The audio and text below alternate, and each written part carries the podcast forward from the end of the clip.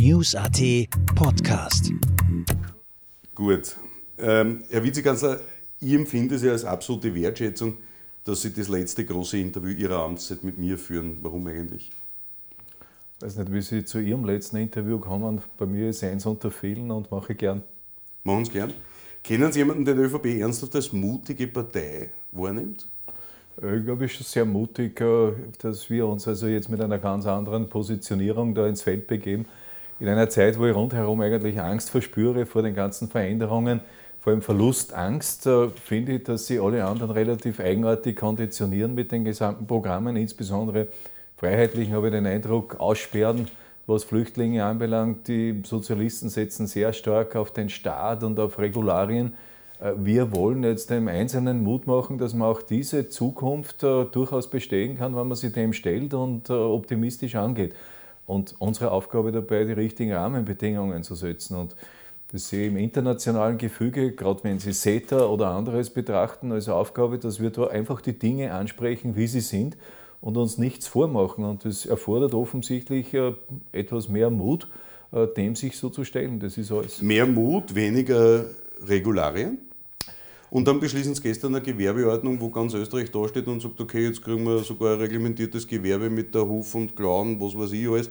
Mehr ist es das, das, was für Sie Mut bedeutet, Mut zur Veränderung, indem naja, man das Alte noch festschreibt? Ich finde, dass wir, wir haben einfach eine bestimmte Entwicklung, die ich nicht äh, streichen kann und sagen kann, heute fangen wir komplett neu an in einem ganz anderen Staatengebilde, sondern ich habe eine bestimmte Tradition.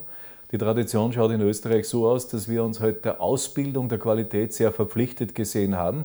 Das war eine Basis auch für unsere Exporterfolge. Wir gewinnen bei internationalen Berufswettbewerben, weil wir eben auf Lehrlingsausbildung und auf Meister setzen.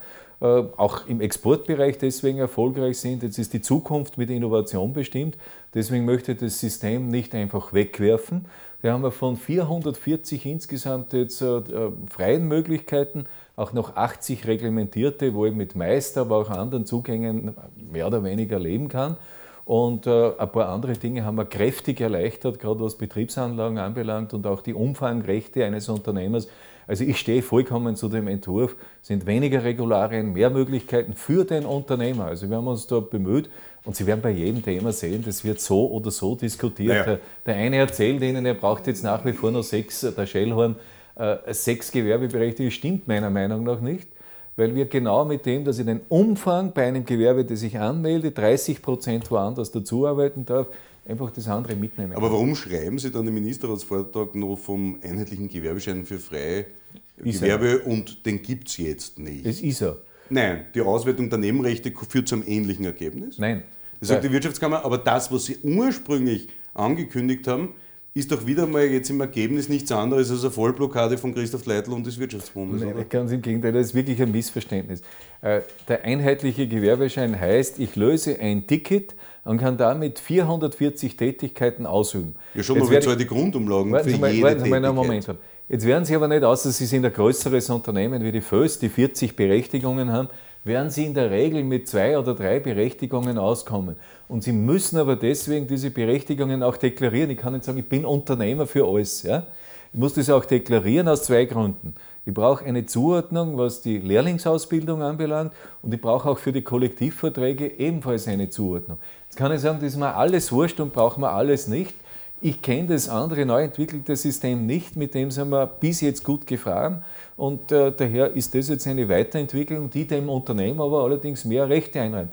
Ich muss Ihnen auch sagen, ich kriege genügend Zuschriften, wo Leute sagen, jetzt auch berühmt im ORF momentan, Nagelstudios, andere sagen, das darf doch nicht wahr sein, dass das noch geregelt ist. Die sagen, ich habe eine Ausbildung machen müssen, ich brauche eine bestimmte Qualität, äh, alle möglichen Krankheiten damit verbunden. Warum soll der andere das nicht haben? Es gibt also auch den anderen Zugang. Aber heißt nicht, wenn ich sage, mehr Mut, mehr Freiheit, äh, das ist ja das Problem mit Realität, Realität und Anspruch bei der ÖVP. Ich gebe Ihnen mein Lieblingsbeispiel, das da lautet die ÖVP, seit ich die ÖVP kenne, und das ist jetzt, sagen wir, 20 Jahre, war ich sogar Mitglied früher in der JVP. Schulden sind was Böses, Schulden sind unsozial, wir machen Schulden auf Kosten der zukünftigen Generationen. Ähm, seit ich die ÖVP kenne, macht die ÖVP jedes Jahr in Regierungsverantwortung neue Schulden. Glauben Sie nicht, dass die Leute Ihnen das nicht mehr glauben, wenn Sie jedes Jahr den Gegenbeweis in der realen Wirtschafts- und Budgetpolitik führen, nämlich neue Schulden machen. Ja, gut, da muss man jetzt auch Mut. Das Problem sehen Sie, oder? Äh, ja, ich komme auf das Problem gleich zurück. Mut ist ja nicht so, wie Sie offensichtlich oder ein paar andere verstehen, so ein Draufgängertum und Freiheit, ich brauche keine Regeln mehr. Django-mäßig hätte ich äh, mir vorgestellt. Ja, verstehe gut. Ich verstehe Mut in dem Zusammenhang eher als Aufforderung in Richtung Optimismus, aber auch nicht ungezügelt irgendwas, sondern nach bestimmten Regeln. Aber so wenig Regeln wie möglich. Jetzt habe ich bei der Gewerbeordnung aus meiner Sicht sehr viel erleichtert. Äh, ich verstehe, andere wollen noch mehr haben. Ich glaube, dass das ein sehr guter Weg ist, der uns Qualität sichert und auf der anderen Seite durch, wir haben im Jahr in etwa 30.000 Unternehmensgründungen, liegen da im internationalen Spitzenfeld. Also bei uns wird niemand wirklich behindert, dass er unternehmerisch tätig wird und eine bestimmte Qualität. Reden Sie mal mit Wirtsleuten in Wien. Die werden Ihnen was anderes sagen, wie sie Schauen unter sie genau, Dingen leiden. Und jetzt hat der Schieder was außerverhandelt, nämlich was nicht mehr drinnen ist, jetzt der Paragraph 183, für die, die es nicht kennen, das gibt das Problem, dass in die Bettleralm in Wien zusperren musste, weil da immer Leute vor dem Eingang gewartet haben. Jetzt haben Sie vorgeschlagen, wenn da neun Leute sind und der Wirt weist darauf hin, dass das ein Problem und dass die sich ruhig verhalten sollen, dann ist er nicht mehr zu strafen. Das ist jetzt nicht drin. Warum eigentlich? Äh, das wollte die SPÖ nicht drinnen haben, weil sie äh, gesagt haben, das hat mit der Gewerbeordnung jetzt oder mit dieser Novelle, was Berufsrechte anbelangt, nichts zu tun. Es ist übrigens ein anderer Paragraph, macht aber wenig. Ist nicht, okay, Sie kennen den Paragraphen genau ausbessern. Ich glaube, es ist der 113. Nein, es ist ja nicht. Ich glaube, es ist der 113 Absatz 5, äh, aber es ist wurscht. Also, oder 135, aber nicht 133. Ist, okay. Das ist, glaube ich, aber eine akademische Frage, Völlig die wurscht. uns jetzt nicht wirklich berührt. Aber ich komme gleich auf die andere ja. Budgetfrage noch zurück. Das werden wir auch noch irgendwo regeln. Und ich glaube, das, was im Leben jetzt entscheidend ist, ich brauche eine gesunde Mischung zwischen bestimmten Spielregeln und der notwendigen Freiheit. Die Tatsache, dass ich viele Unternehmensgründungen habe, die Tatsache, dass ich Qualität habe auf der anderen Seite bei Berufswettbewerben, aber auch im Export, deutet darauf hin, dass wir gar nicht so schlecht liegen. Und jetzt zu dem anderen Beispiel, was die Freiheit anbelangt oder den Mut anbelangt betreffend Schulden. Sie müssen das auch in den Kontext stellen, dass wir in den letzten acht Jahren eine Wirtschaftskrise gehabt haben. Vergessen Sie die letzten acht Jahre, nehmen Sie 20 Jahre davor.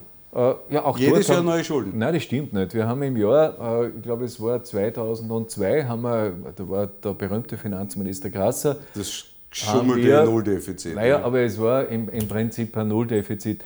Und ja, aber es bleibt doch, Sie sagen immer, Schulden sind böse und nee, jedes ja, Jahr neue Schulden. Äh, wir bemühen uns ja auch in der Richtung, dass wir nach unten kommen, tun das auch derzeit. Sie haben aber nur auf der anderen Seite die Anforderungen über Jahrzehnte, vor allem über den Bruno Kreisky, entsprechend entwickelt, dass der Österreicher bestimmte Standards und bestimmte auch staatliche Leistungen will und von denen nicht Abstand nimmt. Beispiel, bei uns der Kindergarten, die Gesundheit, das Spitalsystem, alles im Prinzip gratis. Wird teilweise geschätzt, teilweise nicht. Aber Entschuldigung, mit der hohen Steuer- und Abgabenquote ist das locker das, drin. Drehen Sie das entsprechend zurück. Also das ist ein langsamer Prozess. Aber der Prozess funktioniert. Wir gehen auch in der Schuldenquote jetzt wieder nach unten. Äh, und das ist gerade in Zeiten der Wirtschaftskrise, ich muss jetzt immer die letzten acht Jahre ja, bewerten. Ja, ja. Ich, war nicht, ich bin nicht 30 Jahre Finanzminister gewesen und sonst. Aber die ÖVP an sich, ja, ich, die ich versuche. Immer. Ich bin für Pauschales, aber nicht in jedem Bereich. Ich bin jetzt einmal dafür verantwortlich. Ich bin jetzt acht Jahre Wirtschaftsminister, habe in den acht Jahren versucht, dass wir gemeinsam die Krise mit Konjunkturmaßnahmen bewältigen. Ist uns besser gelungen als andere Länder. Und jetzt schauen wir gemeinsam mit dem Finanzminister, dass wir Schulden wieder zurückführen. Das ist an sich äh, im, im Keynes-System üblich, dass man in Zeiten schlechter Konjunktur etwas tut und nachher wieder einspart. Das, das Problem ist, dass wir in Zeiten guter Konjunktur nichts erwirtschaftet haben, auf die Seite gelegt haben, sondern auch neue Schulden gemacht nein, haben. Schauen Sie, das kann, kann man nicht bestreiten, das ist ja so. Nein, wir haben ein anderes Problem gehabt, das muss man schon sagen. Äh, das war das Thema Hypoalpe Adria hätten wir das nicht gehabt und wenn Sie die, die ganzen Milliarden, die der Staat da jetzt praktisch in die, stützende, äh, in die stützende Tätigkeit geben musste, nicht gehabt, stünden wir anders da. Da müssen wir uns bei Maria Fechter bedanken, gemeinsam, oder? Ich glaube, die Maria Fechter war nie Bankenmanagerin. Die Maria Fechter hat nie äh, Kredite in Kroatien oder sonst wo bedient. Hat die Bedbank-Lösung hinausgezögert, wie alle Berichte eindeutig äh, festhalten? Das ist auch eine Streitfrage, ob das jetzt in der Form einen Schaden verursacht hat oder keinen Schaden verursacht hat, ob das gut oder schlecht gewesen wäre. Zu der damaligen Zeit haben viele angenommen. Äh, ja nicht ins Budget und Vorgangsweise in der Weise so richtig, wie sie getätigt worden ist. Heute sieht man es etwas anders mit all den Informationen. Fehlender richtig Mut, ist, oder? Richtig ist aber in dem Zusammenhang, der Mut ist beim Finanzminister jetzt, den auch ich geholt habe da, der heißt Schelling, und der hat die Problematik, ohne dass er ständig in die Medien gegangen ist, beendet. Den Streit mit Deutschland, mit Bayern und auf der anderen Seite auch die Hatter-Problematik. Und ich finde, da kann man nicht mehr sehr viel jetzt sozusagen herausholen, sondern das Beste aus dem machen, was überhaupt geht. Kärnten auch eine Zukunft geben und das hat er beides getan. Also ich finde, das ist schon eine mutige Vorgangsweise, wie er das angelegt hat. Ich habe einige auch schreien gehört, so geht es nicht, wenn auch die Länder und andere da in die Verantwortung mitgenommen werden, die sie auch gehabt haben. Ja, apropos Länder, die, die ÖVP ist in Geisel auf darf ich nochmal, Entschuldigung, darf ich nur jetzt, was, was Mut anbelangt, ist ja nicht so, dass ich jetzt mal so, so dastehe und sage, ah, Sie sind mit Cowboy-Stiefeln herumgerannt als Django inszeniert. Ja, das war, also wenn wer sozusagen die Eier in die politische Arena geworfen hat, dann waren das Sie. Ja, passt irgendwo, was man, man so mit disruptivem Marketing und so weiter agieren und so weiter, aber nur dauernd geht es natürlich nicht, dass ich jetzt da mit der Pistole da sitze und sage und fuchtel herum. Das ist ja, ja, aber jetzt vermitteln sie oft den Eindruck, dass könnten sie die Pistolen nicht einmal mehr heben. Naja, also wenn ich eine da hätte, dann würde ich schon entsprechend in Anschlag bringen. Äh, aber es ist ein Bild und es ist ein lustiges Bild, das äh, Politik, die halt heute immer mehr zum Marketing-Gag da und dort verkommt, möchte ich schon fast sagen. Reden wir über Sebastian Kurz. Ich gehe, auf das, ich, ich gehe auf das hin, wo wir jetzt sind und das ist hart genug weil die Probleme anders geworden sind, die wir früher nicht gehabt haben. Was kann da kurz aus dem Marketing eigentlich? Die Rückführungsabkommen, auf die wir alle warten, sind noch nicht geschlossen. Der wird in ihrer Partei gefeiert wie nur irgendwas. Äh, als wir da eingeleichtert haben, hat sich ein Kollege hingesetzt und gesagt, er macht den Platzhalter. Und dann habe ich gesagt, na, heute kommt wieder der Mitterländer und hat gesagt, ah, ah, Platzhalter. Finden Sie nicht so lustig, oder? Äh, ehrlich gesagt, äh, vielleicht hat es mir eine Zeit lang genervt, mittlerweile langweilt mir das schon, ja, äh, weil es immer wieder dasselbe ist. Der Sebastian Kurz ist ein sehr qualifizierter und talentierter Außenminister. Ja, was hat der politisch seine, wirklich gemacht? Äh, Fragen mich viele Leute, mein Vater fragt mich das auch. Was hat der Kurz jetzt gemacht? Also, der hat als Integrationsstaatssekretär nettes Marketing gemacht, so wie Sie es vorher beschrieben haben. Und jetzt als Außenminister, ich sehe immer nette Fotos auf seinem Twitter-Account, aber substanziell muss ich sagen, leisten Sie viel mehr es geht jetzt nicht darum, dass ich mit ihm vergleiche oder sonst was, sondern. Das mache ich. Äh, ja, ich sage Ihnen nur, aus meiner Sicht glaube ich, dass er gerade in der Zeit, was Politik anbelangt, die sehr gut darstellen kann und erklären kann. Das ist einmal wichtig. Das Zweite ist, ich finde schon, dass er gerade in der Außenpolitik, äh, speziell in der Flüchtlingsfrage, eine mutige Linie gefahren hat, auch gegenüber der EU schon das Thema Außengrenzen und äh, Sicherung der Außengrenzen, Lösungen, die nicht heißen können, jeder, der dort einmal landet, kommt automatisch nach Europa.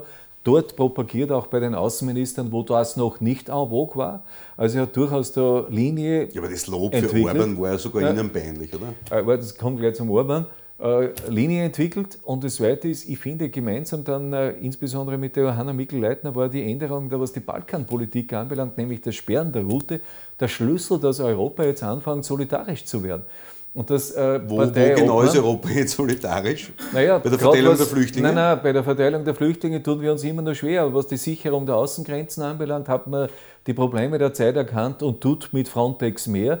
Und im Innenbereich bemüht man sich, äh, zumindest mit Relocation und Resettlement mehr Solidarität zu entwickeln. Aber Hand aufs Herz wie die Italiener die Probleme gehabt haben äh, und dauernd im Fernsehen Bilder waren, dass da über Mittelmeer Leute kommen, hat sich Österreich auch nicht sofort hingestellt und aufgezeigt, sondern wir sind erst dann äh, ins Laufen gekommen, wie alle bei uns angelandet sind, sprich als Binnenland. Ja, aber wissen Sie zum Beispiel, dass wir weniger ausgeben für die Hilfe vor Ort in Syrien, als zum Beispiel die öffentlichen Stellen äh, Inserate schalten in der Kronenzeitung und im Boulevard. Ist doch peinlich. Ich glaube, Sie sind da jetzt irgendein Peter Pilz oder wem aufgesessen, der das immer propagieren. Sie müssen ja die Gesamtleistung nehmen. Und da haben Sie recht. Da haben Sie recht, was die, die Entwicklungshilfe anbelangt und andere Leistungen. Da müssen wir noch aufholen, haben in letzter Zeit auch mehr getan. Aber wenn ich die Gesamtleistung nehme, die Österreich da bringt, dann halten wir ein Konzert der Staaten locker mit. Aber gehen wir, gehen wir ja, weil die anderen auch nichts machen.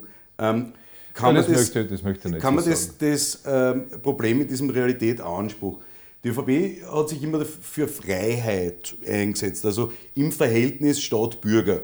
Der Staat soll nur das Notwendige regeln.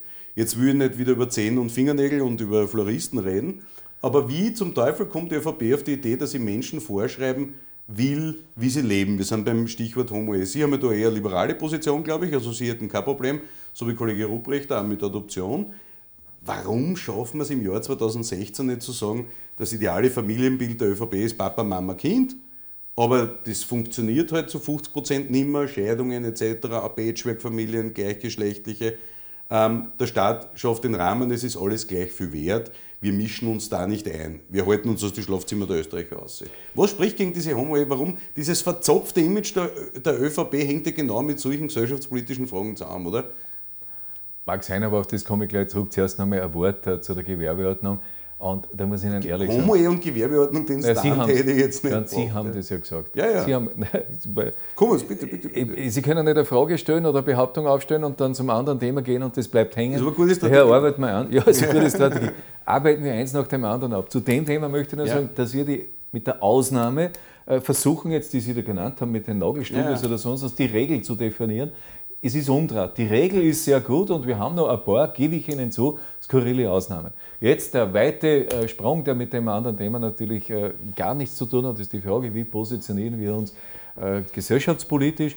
Und Sie haben es richtig angesprochen, was mich betrifft, ich habe eine total liberale Position, die lautet, mein Idealbild oder auch das der ÖVP soll sein die Familie mit Vater, Mutter, Kind. Aber auf der anderen Seite habe ich auch gegen andere Lebensentwürfe gar nichts. Äh, das heißt im Klartext, äh, dass wir jetzt die, die Ehe auch zwischen gleichgeschlechtlichen Partnern auch beim Standesamt vollziehen, ist durchaus meines. Äh, in allen anderen Fragen sind sie eigentlich schon gleichgestellt. Also ich kenne also gerade was die Problematik jetzt Erbrecht oder anderes anbelangt oder Wohneintrittsrechte eigentlich keine gravierenden Unterschiede. Das Einzige in dem Zusammenhang ist die Frage, ob man das dann jetzt euch diese Partnerschaft auch Ehe nennen darf. Und das ist, würde ich sagen, eine formale Unterscheidung. Aber ist das nicht wurscht, Herr Witze, kannst du jetzt Da geht es bei uns halt immer um eine bestimmte Zuordnung. Aber äh, matchentscheidend im Sinne einer liberalen Einstellung ist es nicht. Na, wissen Sie, worum es mir Mir ist viel lieber was anderes, dass ich sage, fördern. Im Sinne jetzt natürlich auch von, von Nachwuchs, was Generationen anbelangt, möchte ich natürlich das traditionelle Familienbild. Da stehe ich durchaus auf jetzt am, am Boden, das ist ÖVP-Boden. Aber mein Boden ist ein bestimmter Freiheits- und Toleranzboden. Ich akzeptiere ja andere Lebensentwürfe. Und was Sie von mir nicht erleben werden, ich schreibe niemand was vor. Naja, Sie verhindern zum Beispiel, dass, dass Leute wie ich, ich bin jetzt 38, ich würde mit meinem Partner wahnsinnig gerne eine Familie begründen ich kann keine Kinder adoptieren, ich kann mir keine Leihmutter nehmen, nichts. Wie kommen Sie dazu, dass Sie als Politiker so derart in mein privates Leben eingreifen und mir in meinem Leben, und ich habe nur eins, verunmöglichen, eine eigene Familie zu haben? Wie kommen Sie dazu, wie kommen die Freiheitlichen dazu? Äh, Sie, das ist halt unsere Position, dass wir da glauben, dass gerade äh, was Vater und Mutter anbelangt, äh, in einer Familie jetzt im traditionellen Sinn einfach die bessere Möglichkeit ist, Erziehungsaufgaben wahrzunehmen.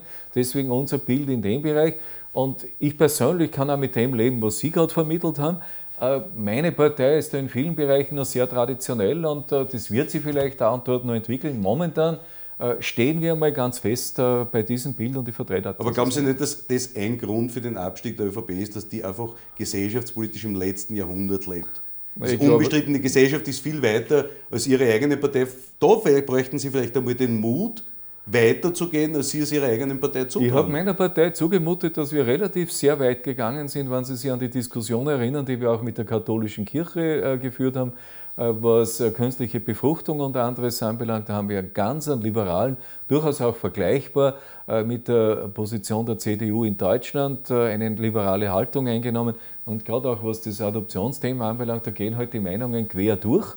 Äh, auch in Deutschland genau dasselbe und ich möchte auch da niemand bevormunden. Die Freiheit möchte auch der eigenen Partei einräumen, das ist es. Und jetzt nur mal zu der Bewertung. Äh, ich glaube schon, also ich meine, wir sind momentan in einer recht schwierigen Situation, jetzt international gesehen, auch was die Gesellschaftsentwicklung anbelangt. Überall haben halt in Zeiten der Unsicherheit rechte Parteien, AfD und Le Pen und so weiter, können sie ja verfolgen, äh, den Zulauf. Das heißt, es werden nicht lauter schlechte Volksparteien überall in jedem Land sein, sondern es ist eine gesellschaftliche Entwicklung. Und ich glaube aber, dass man den Horizont äh, aller Bürger aufarbeiten, erweitern muss, äh, für die eigenen Positionen einstehen muss und es ist zu gewinnen. Ich bin mir also sicher, äh, mit, mit dieser Strategie einer neuen Positionierung, die sehr stark auf Wirtschaft und auch auf Budget und, und Lösungskompetenzen hingeht, dass wir durchaus eine gute Chance haben. Wir haben nicht jeden ja, Tag. Wenn man es leben würde, schon. Na, ich glaube, wir haben nicht jeden Tag Wahlen und bei uns wird ja, äh, Österreich ist ein Land, wo ständig Rankings und Meinungsumfragen so dominieren, wie wenn das jeden Tag wäre. Leider haben wir nicht, oder vielleicht Gott sei Dank kann man nicht jeden Tag Wahlen. Manchmal muss man auch das Unpopuläre tun und weil Sie gerade vorher angesprochen haben, so Freiheit, Mut und warum machen Sie nicht? Das haben wir auch selber gesehen. Du bist in einer Koalition manchmal gefangen, dass du auf der anderen Seite einen Partner hast, eigentlich teilweise sogar einen Gegner, weil er ideologisch anders ist und musste daher dort und dort zusammen. Ich glaube, Sie haben mehr Gegner in der eigenen Partei als in der SPÖ. Äh, machen Sie sich keine Sorgen um und die eigene Partei. Christian Kern genauso, natürlich. Bitte, wie wollen Sie in einer Koalition, Herr Vizekanzler, ja. mit den Sozialdemokraten? Da findet man gemeinsame Positionen. Bevor Sie mit denen verhandeln können, müssen Sie die Interessen vom Bauernbund, Beamten, Wirtschaftsbund unter einen Hut bringen. Das ist doch nicht lustig. Schauen Sie, da haben wir jetzt, genau, das verstehe das Und die Länder genauso. noch dazu, dann kommt der Erwin Bröll und sagt, nein, in Niederösterreich. Sehe genauso. Ja, ist das aber wissen Sie, was wir jetzt gemacht haben? Wir haben jetzt so eine, klingt jetzt technisch, aber ist nicht, äh, nicht uninteressant, eine Markenkernstrategie entwickelt. Äh, Von Luigi Schober, der schon Gusenbau ja, irgendwie gemacht hat. Ist ja wurscht. Die Frage ja. ist nur, versteht er sein Handwerk? Die Inhalte müssen wir sowieso selber einbringen, haben wir auch getan. Und das ist ein Ergebnis dessen, dass wir nicht für alle alles zur gleichen Zeit bringen können, haben Sie vollkommen recht, wenn wir bei allen durchfallen, sondern wir konzentrieren uns auf diejenigen, die im Wesentlichen Mainstream sind, der leistungsorientiert ist, die Leute, die in der Früh aufstehen, die was erreichen wollen, decken auch die ab, die nicht mit können, das ist soziale Marktwirtschaft. Aber wir wollen nicht mehr für alle alles als Partei machen. Ist schwierig jetzt zu etablieren, aber das, was Sie ansprechen jetzt mit den anderen Sachen, sind die Bünde und die Länder, das sollen die dann eigenständig vertreten. Also wir werden nicht immer eine Partei sein, die für alle alles gleichzeitig macht, also Maximierung der Arbeitnehmer und Maximierung der Unternehmermöglichkeiten, sondern da und dort werden wir uns entscheiden müssen. Sie haben gesagt Leistungsgedanke. Genau. Ich bin ein Freund der Leistung, bin Unternehmer und finde, Leistung sollte belohnt werden. In Österreich haben wir ein Steuersystem, das Leistung überproportional bestraft.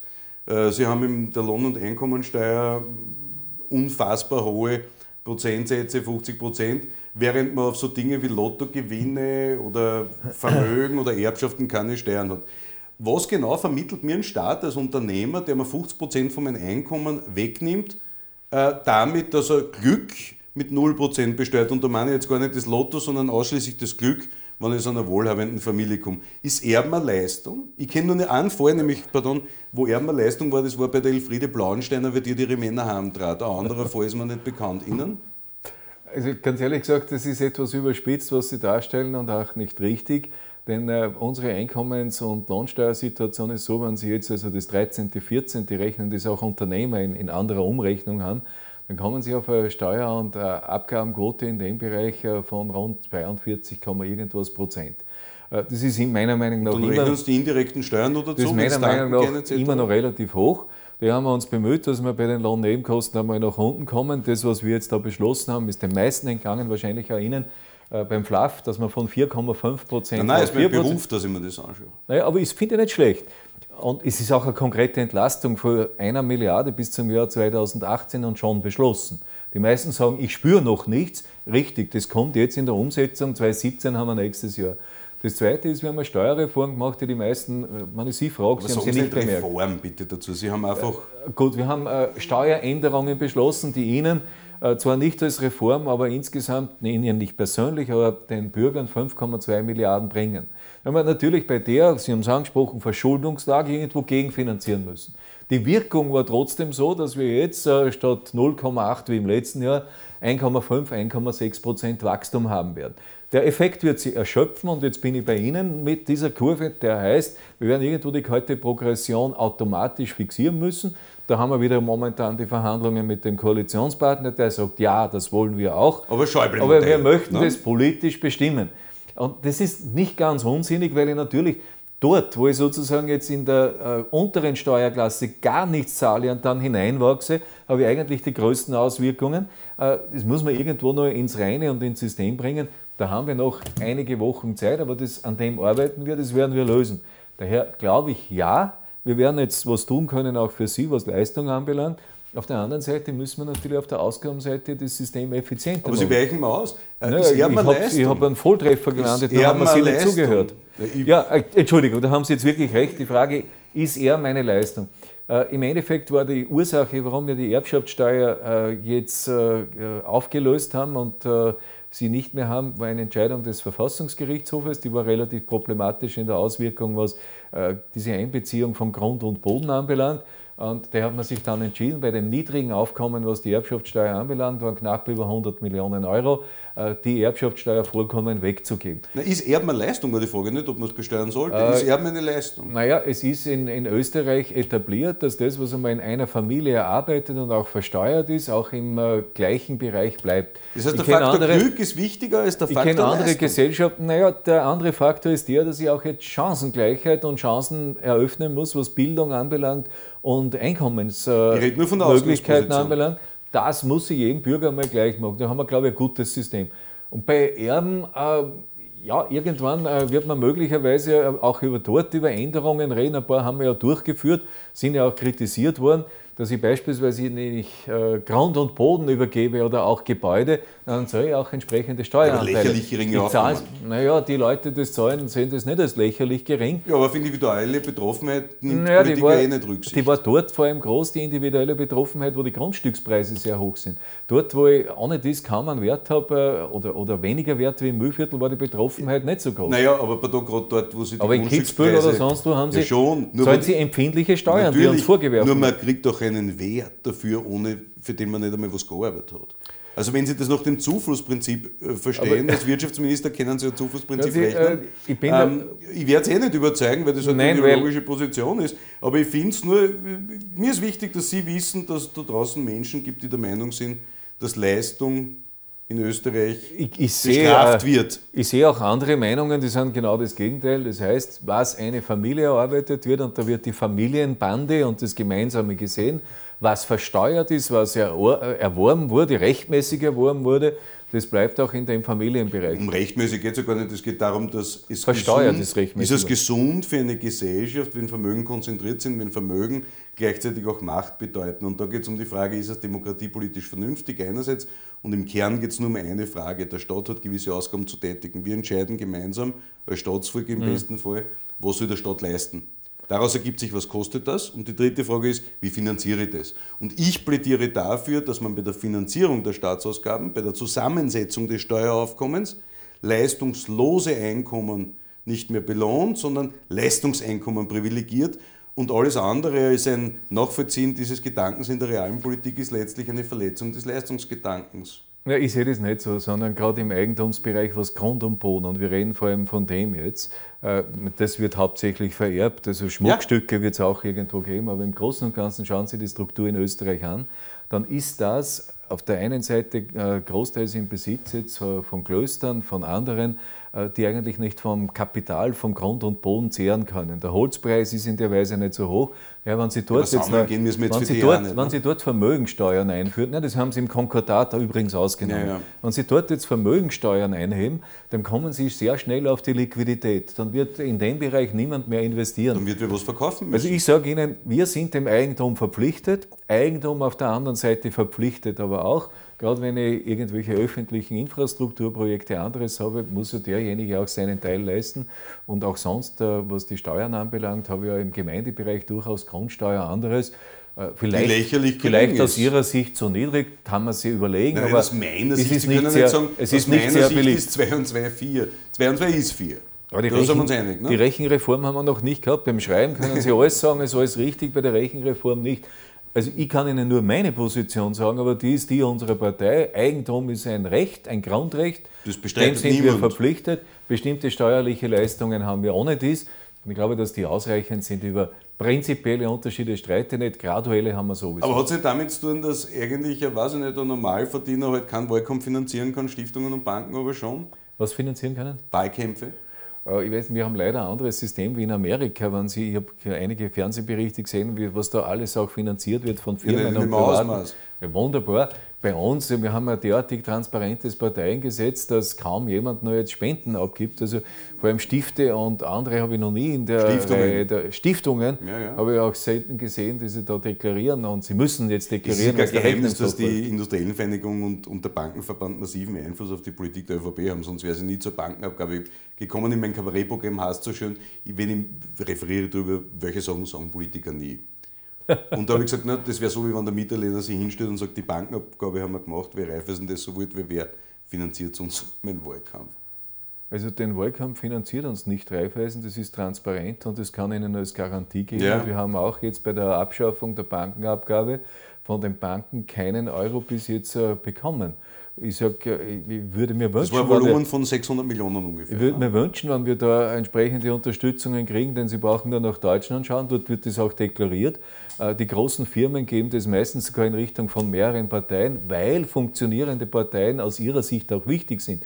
Eine ähnliche Kultur wie in Amerika oder in Deutschland sollten wir auch in Österreich haben, dass das in der Weise auch nicht verböhnt ist. Wir haben die Aber Zusammenhänge, ne? sage ich Ihnen schon, dass ich zusammen, ist, ist ja eine Überlegung, ja. dass ich Zusammenhänge in dem Sinn entwickle, weil wir jetzt die Bankenabgabe abgeschafft haben äh, und auf der anderen Seite was kriegen, sind nicht da. Äh, ich muss Ihnen auch dazu sagen, es war höchst notwendig, das zu tun. Wenn Sie die Stresstests anschauen, dann haben unsere Banken, was Eigenkapital anbelangt, eine schlechte Position. Jetzt kann er nicht für die EZB Unterstützung, da gibt es so eine Art gemeinsamen Fonds, und auf der anderen Seite für den Staat was tun, sonst fällt mir eine Bank nach der anderen womöglich um. Daher war es dringend notwendig, das jetzt okay. zu setzen. Und auf der anderen Seite, das Geld wird ja, wissen Sie schon, für was verwendet? Ja, ja. Für den Bildungsbereich. Ja. Finde ich okay. Ich, ich finde es okay. Es ist ein Volumen von 600, 700 Millionen Euro. Da streitet man, der Kern sagt, das ist weniger sagen wir, es sind ein paar hundert Millionen Euro, auf das kann man sich einigen. Ähm, die Mindestsicherung kostet ein bisschen was unter einer Milliarde. Ähm, jetzt reitet die ÖVP wieder Attacken und sagt, es braucht hier Verschärfungen etc. Ähm, was hat das mit christlich-sozial tun? Jedes Mal, wenn ich den Reini Lobatka liest, denke ich mir, wie erbärmlich das ist, nach unten zu treten, anstatt sich darum zu kümmern, dass diese Leute wieder eine Chance haben, am Arbeitsmarkt der Leute äh, eine Chance haben, sich was zu erwirtschaften. Und da geht es ja im Vergleich zur Bankenabgabe, im Vergleich zu Bankenrettungspaketen, im Vergleich zur Hypo Alpe Adria tatsächlich nicht um große Summen. Hat es die ÖVP schon notwendig, im Wettstreit mit den Freiheitlichen da jetzt wirklich die niedersten Instinkte anzusprechen von Leuten, äh, die dann sagen, Herrst, ich gehe arbeiten, warum kriegt einer 850 Euro fürs Nix tun? Das ist weder mutig noch irgendwas, oder?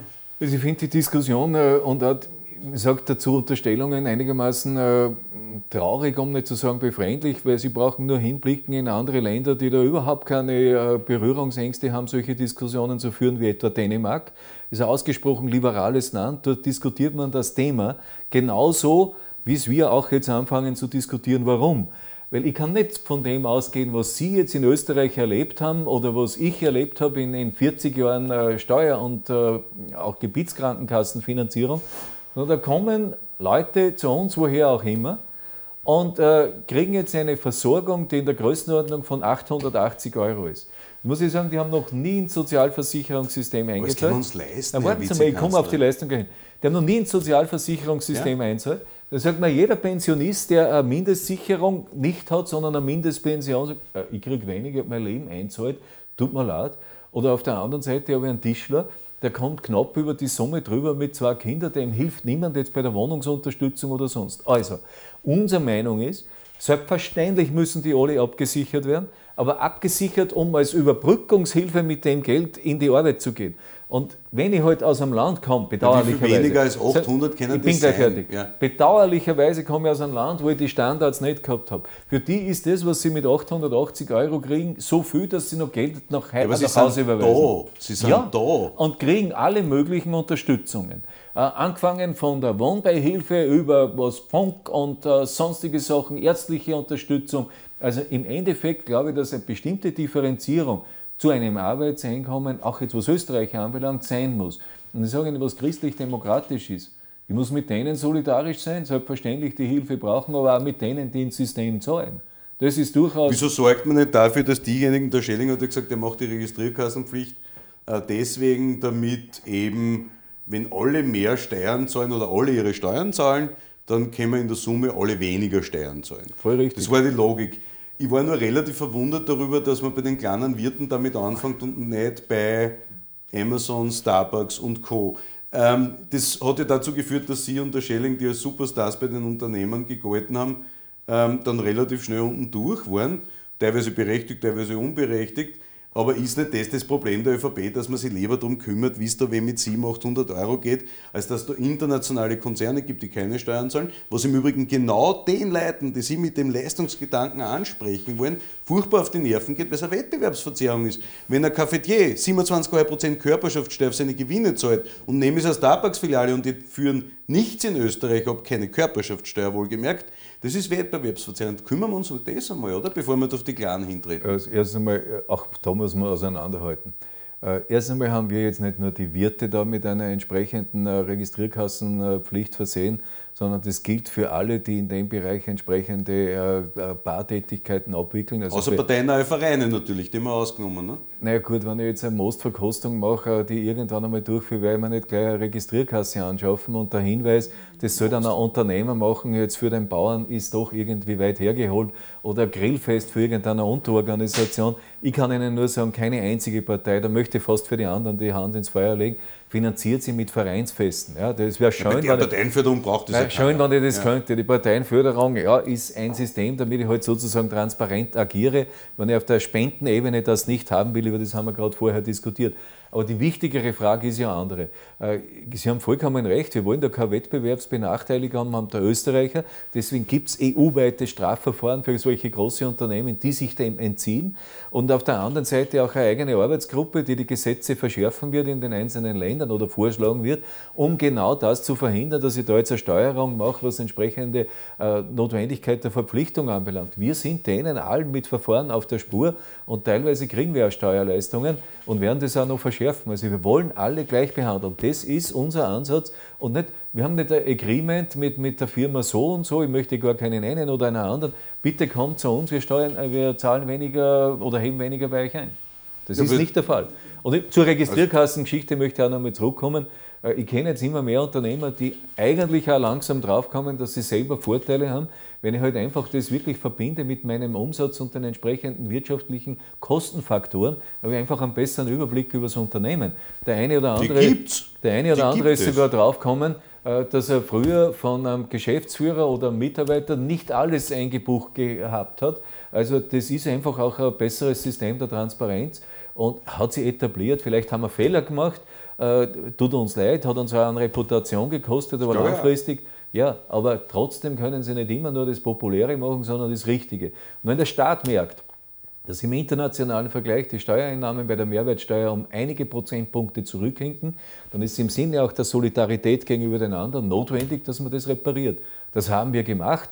Vielleicht äh, da und dort mit ein paar Fehlern, aber dem Grunde nach richtig. Aber und die Gleichbehandlung mit den anderen machen wir Aber es ist doch immer dasselbe, Herr Vizekanzler, dass dieser ewige Interessensausgleich innerhalb Ihrer Partei dann nochmal mit dem Koalitionspartner zu solche schwindligen Sachen führt, wie bei der Raucherregelung zum Beispiel. Fehlende Rechtssicherheit. Unternehmen leiden in Österreich nicht nur unter Bürokratie und einer hohen Steuer- und Abgabenlast und am Fachkräftemangel, das sind die Top 3 Punkte, die ich aus allen Untersuchungen der Wirtschaftskammern kenne in Befragungen, sondern eben unter dieser fehlenden Rechtssicherheit, weil die Politik einmal so macht, einmal so, immer Angst hat und Angst passt ja wieder nicht zum Mut. Ähm, Sie haben vorher das Gegensatz beim Mut Angst gezeichnet und die Freiheitlichen erwähnt. Sie sind Wirtschaftsminister. Sie kennen die wirtschaftliche Entwicklung Österreichs, Europas, äh, kennen die Herausforderungen der Digitalisierung und wissen, dass Österreich als Exportnation wahnsinnig darauf angewiesen ist, dass da draußen irgendwie unsere Produkte kauft. Da ist das Image Österreichs natürlich in der Welt wichtig. Jetzt habe ich noch nie von Ihnen gehört, dass Sie gesagt haben, okay, es war halt jetzt für Österreich nicht so klar, wenn einer aus einer Partei, die die Kernstockhymne postet, äh, den Generalsekretär zu Neonazi-Kongressen schickt oder überhaupt die Kornblume bei Angelobungen trägt und ein unklares Verhältnis zum Nationalsozialismus hat, dass das uns schaden könnte im Ausland und da der Wirtschaft, wenn der Präsident wird. Ist das jetzt, weiß ich nicht, eine Trotzhaltung, weil den Andreas Kohl hat keiner gewählt, jetzt schaut selber, wie weit das kommt oder warum findet ihr diese Django-mäßigen Eier nicht, eine Wahlempfehlung abzugeben? Darf ich Ihnen ganz eiermäßig jetzt ja. nochmal, haben mehrere Eier jetzt als Fragestellung ja. gelegt, auf das erste nochmal zurückkommen. Das ist die Frage gewesen jetzt mit dem Rauchen und so fort und äh, mit dem Interessenausgleich. Da muss ich Ihnen nämlich zustimmen. Ich glaube schon, dass wir da und dort manchmal zu stark kompromissorientiert vorgehen. Wir hätten bei der Raucherregelung diesen komischen Kompromiss mit der Abteilung der Lokale und anderes nicht tätigen sollen. Denn wenn Sie schauen beispielsweise nach Italien, Detto bei den Registrierkassen, dann ist einmal eine klare Regelung, wahrscheinlich der beste Hinweis, dass sich das Konsumentenverhalten ändert. Und ich wage nach wie vor zu behaupten, dass ich deswegen, weil ich eine Raucherregelung habe, nicht weniger Kunden habe, sondern ich habe teilweise andere, in den meisten Fällen aber sogar die gleichen Kunden, weil die Wenn froh ich nirgends sind, rauchen darf, weil die froh sind, dass ich im Prinzip eigentlich eine Gesundheitsunterstützung da habe, die gesellschaftlich auch akzeptiert ist. Wenn Sie das anschauen, was sie entwickeln wird und was sie jetzt schon abzeichnet, in Amerika oder auch in Frankreich dürfen es teilweise an den Stränden nicht mehr rauchen oder in Anwesenheit von Kindern. Das ist absurd, ich, finde, ne? nein, ich finde das richtig. Und zwar, Aha. essen soll jeder können, was er will. Das ist seine eigene Entscheidung Deswegen für seinen Körper. Empfehlung Freiheit. für Van der Bellen, oder? Freiheit, warten Sie mal. Freiheit. Äh, aber auf der anderen Seite, wo ich die Gesundheit des anderen beeinträchtige, ob der jetzt ein Mitarbeiter ist oder sonst was, dort habe ich meine Grenzen und deswegen finde ich, dass wir jetzt da etwas schärfer vorgehen, langfristig ja gut, richtig. Gibt es keinen mehr, der Asphalt, Straßen asphaltiert. Verstehen Sie? Ich habe ein Beispiel erlebt in einer Firma, äh, wo es wahnsinnig laut war und der hat Holzstämme vermessen. Ja.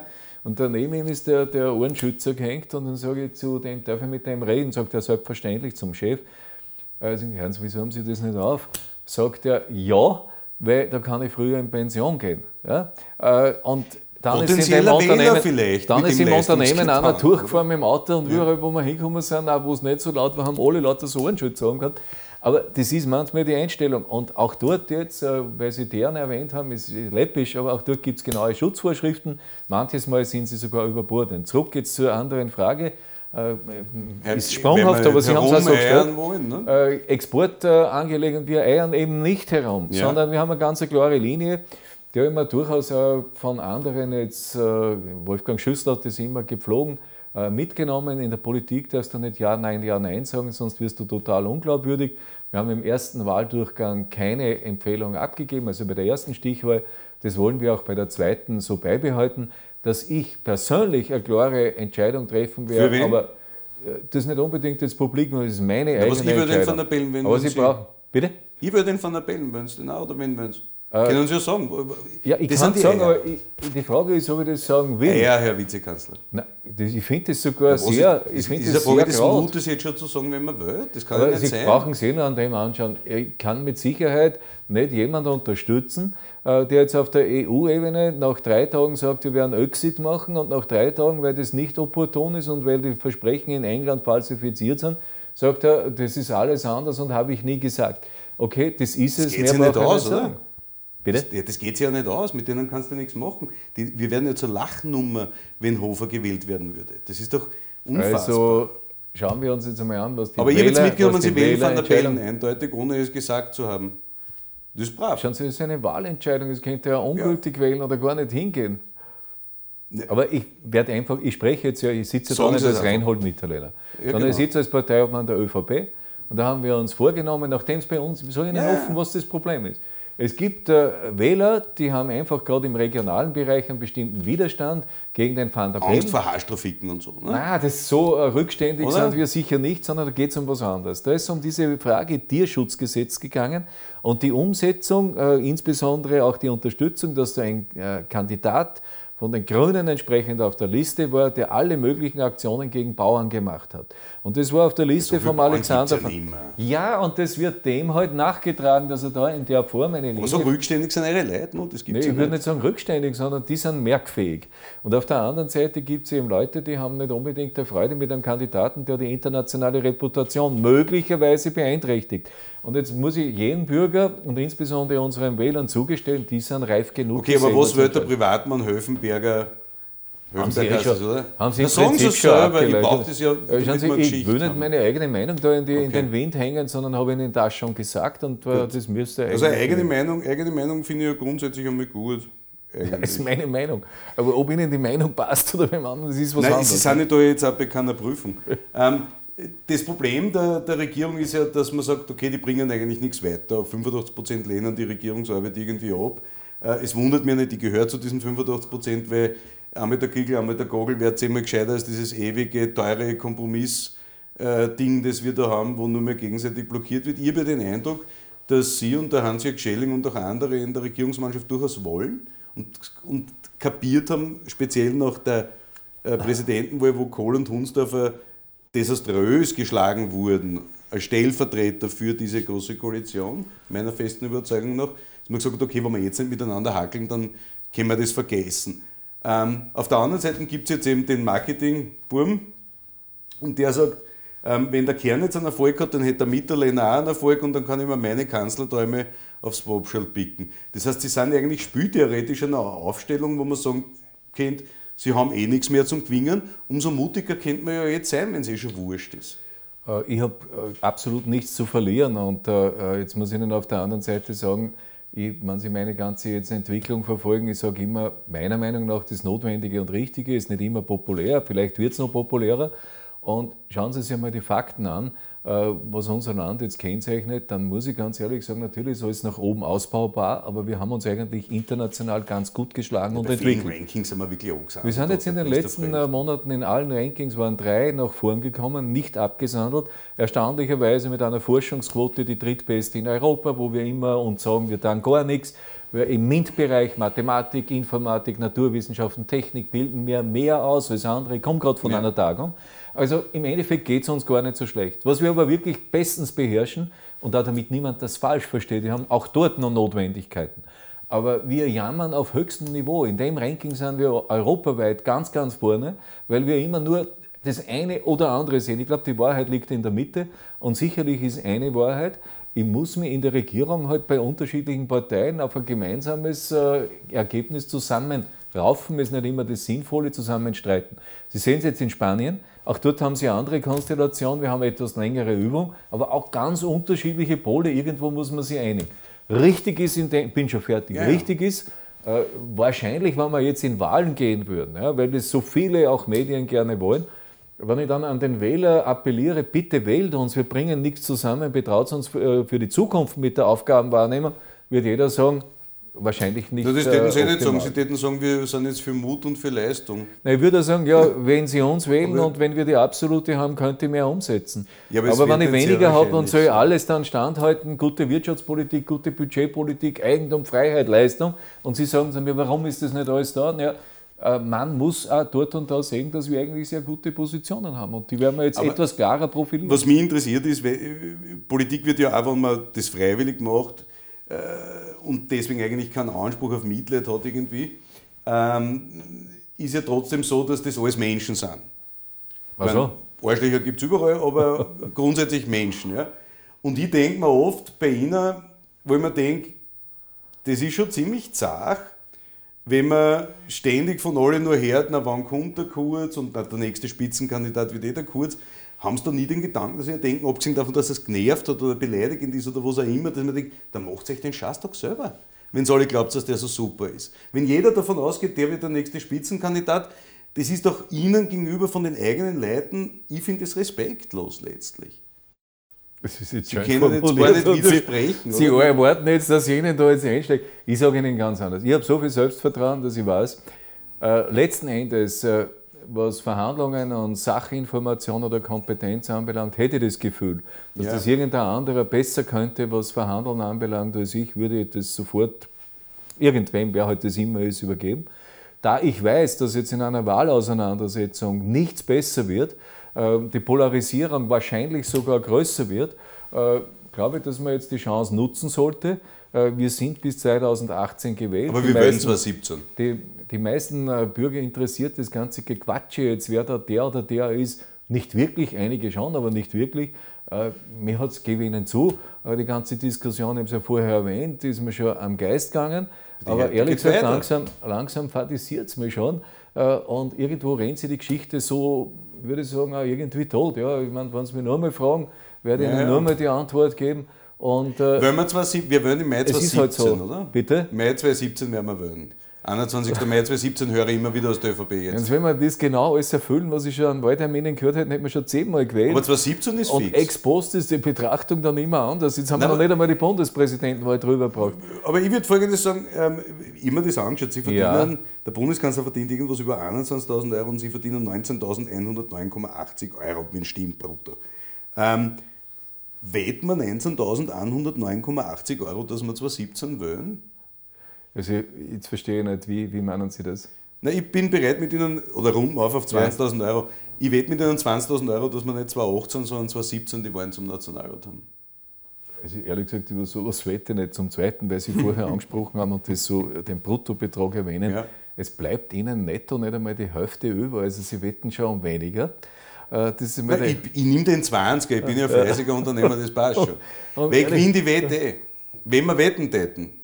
Äh, Aber Sie wollen nicht. Nein, ich will eigentlich nicht wetten, weil äh, das kann ja dann selber beeinflussen. Ja, darum eben wetten Sie. Ja. Ich sage, Sie können es nicht mehr beeinflussen. Jetzt habe ich schon Chance. Also nicht wegen einem Kurz nicht, sondern Ich höre die ganze Zeit immer von irgendwelchen Medien, die sagen, jetzt im Sommer und sonst was gibt es in der ÖVP das und das. Ich habe zu einem Journalisten schon gesagt, hören Sie, weil Sie so schreiben, muss ich Sie falsifizieren, muss ich extra länger bleiben. Das Fleiß, ja. Also, das Fleiß, ja. Also machen Sie sich keine Sorgen, das Fleiß ist nicht mein Typ, sondern ich denke mir, in dem Land braucht es noch einige Leute, die irgendwo halbwegs pragmatisch die Probleme angehen.